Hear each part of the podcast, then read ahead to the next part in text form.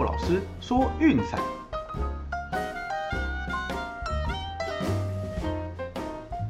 看球赛买运彩，老师教你前往拿白。大家好，我是骆老师，欢迎来到骆老师说运彩的节目。哦，那昨天的推荐战绩一共是一胜一败。哦，那第一场的红人对海盗比较可惜了，我麦里居然投出了生涯对海盗最糟的一役，投不满五局就狂失六分退场。哦，最后红人苦苦追赶也无力回天，就是以五比六败下阵来。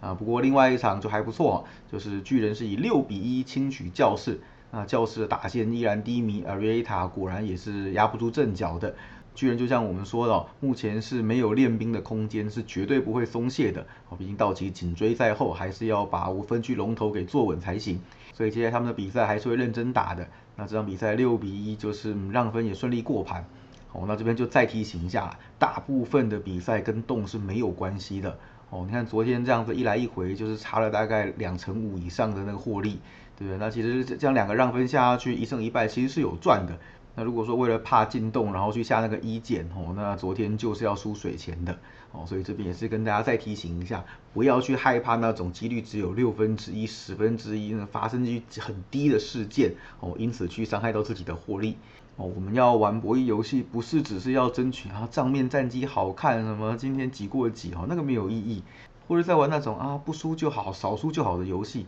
那你钱直接汇给我就好了，不用玩了，何必那边浪费时间还要伤身伤脑呢？对不对？好了，开玩笑的，总之就是跟大家讲一下这样子的观念哈，请务必谨记于心。哦，然后这边也顺便统整一下这一季的一些比较有趣的区间给大家哈。那我们这一季的 VIP 推荐哈，最长的连胜场数是十一连胜。哦，那最长的连败场数是五连败。那如果是算天数的话，哦，最长的连胜天数是八天。哦，那最长的连败天数是四天。所以大概跟大家讲一下，就是长期下来，对不对？就是波动大概会是像这样子的走势。那我们这边也是尽可能会用一些比较稳健的策略，好避免那种大赢大输。那事实上，这种连胜连败发生次数也才不过两次、三次，一直走数得完的。对，所以基本上我们还是希望大家就是能够走比较平稳的策略，哈，细水长流。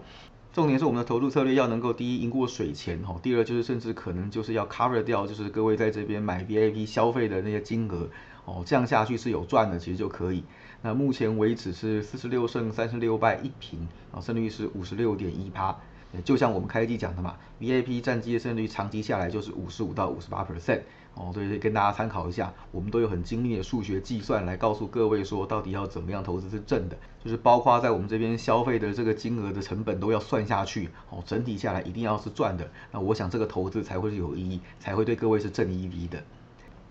好，那做完简单的数学功课和战绩统整后呢，我们来关心一下世界的体坛大小事吧。啊，首先是道奇稍早以八比四击败响尾蛇，啊，也确定连续九年闯进季后赛，哦，至少是会有外卡的资格可以打了。那接下来就是看能不能在最后不到一个月的时间跟巨人的龙头去做竞争，因为可以的话，哦，真的没有人想要冒那个一战定生死的风险去断送自己的球技，对，能够就是直接进到分区系列赛，还是尽量抢第一吧。哦，那就看接下来落后二点五场的道奇要怎么追了。那第二个新闻重点呢，是昨天是欧冠小组赛的第一轮赛事哦。那虽然 C 罗就是重回曼联之后的很快哦，又帮球队攻进了一球。这个是温比萨卡在没多久后吃下红牌哦，让曼联不得已只好以十打十一啊，最后是整场几乎被压着打，那最后还是一比二哈被年轻人给逆转落败。所以 C 罗重返曼联的欧冠首战，嗯，并不是那么的顺利。哦，那至于说另外一场比赛呢，拜仁以三比零客场大胜巴塞隆纳，这是巴萨在没有梅西之后的第一场欧冠比赛，嗯，看起来是有一点点糟糕啊。整场比赛只有五次射门机会，零射正。对，简单说，No ear 根本没有碰到球，然后拜仁就是嗯，几乎是整场这样压着打，哦，最后就是三比零轻取巴塞隆纳。那其中包括就是穆勒的远射一颗星攻进一球，那另外两球就是由 Lewandowski 所踢进哦，所以拜仁在换主帅之后的第一场比赛，嗯，也算是有一个好的开始了，好，在这边先恭喜拜仁啦。好，那我们的镜头再拉回美国哈，就是酿酒人的明星 Ryan Brown 哦，今天宣布退休了。那因为去年因伤所苦的关系哈，所以整季的出赛场次非常的有限。那球季结束之后，球团也决定就是呃不执行他的选择权，而是将他的合约直接买断。所以 Brown 今年是以自由球员的身份哦，并没有在大联盟出赛。那现年三十七岁的他，也宣布要退休高挂球鞋了。哦，那我们知道 Brown 啊，他是二零一一年的年度 MVP，哦，那时候跟 Matt Kemp 的竞争哦，可是相当的激烈。虽然说日后有爆出就是禁药风波，让他遭到禁赛的处分，哦，不过其实他是四年酿酒人生涯的成绩依然是相当亮眼。对，就算没有用禁药的时候，嗯，依然是非常高水准的一名球员。那生涯入选过六次的明星赛，哦，然后就三百五十二轰的全垒打，这个是酿酒人队史第一。那像打点跟安打那个都在酿酒人队史上排名前三哦，所以说 Ryan Brown 对球队的贡献这个是不言可喻的哦，毕竟在酿酒人真的是要打满十四年，真的是一件很稀少的事情，对，所以说他的成就，我们相信应该会进入酿酒人的名人堂的。那我们这边也祝福 Ryan Brown 能够有个愉快的退休生活哦，尽快找到生涯的第二春。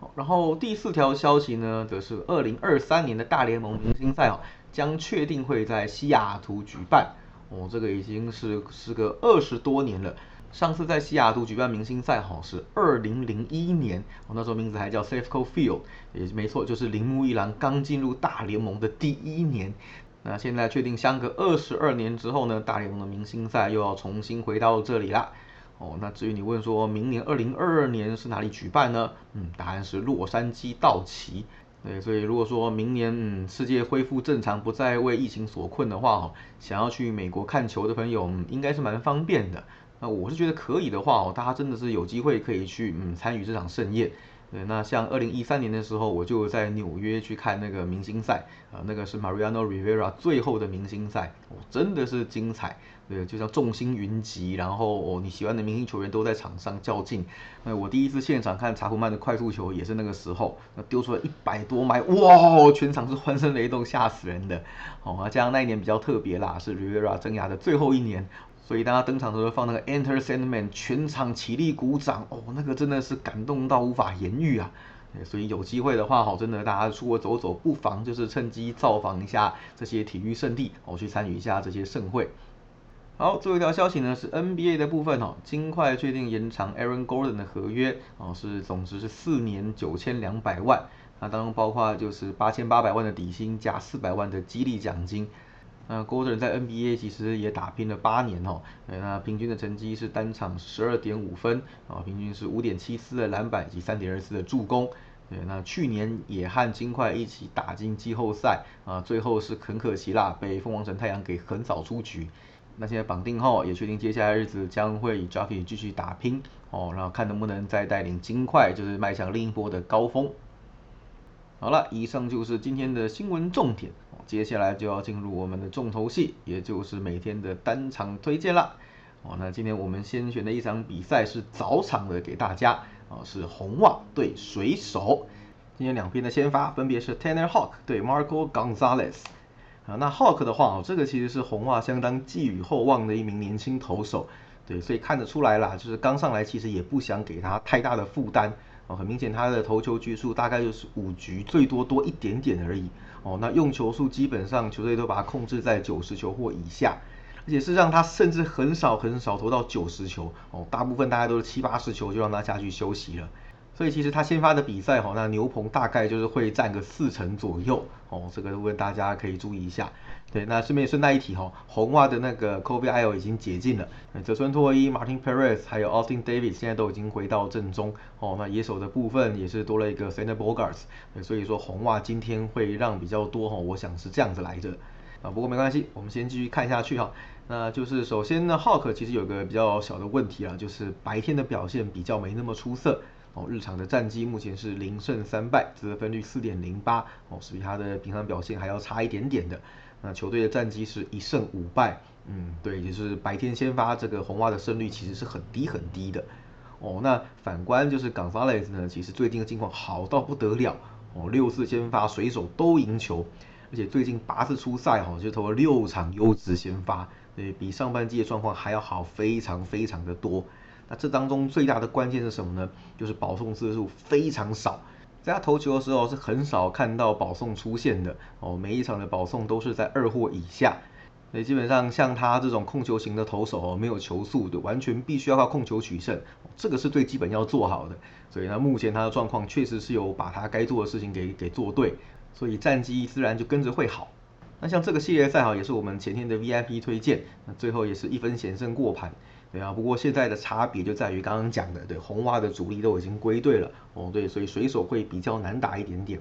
哦，不过我想啦，就是以目前今天这样的状况看来哈，其实水手受让还是有很好的投资价值的。哦，从心理上来说，这场比赛水手一定是格外的拼命。为什么？这个系列赛可以说是就是这个月水手最重要的一个系列赛，因为追在他前面的就是红袜嘛，所以能够正面和领先自己的对手交锋哦，这个是一定要拿下的系列赛。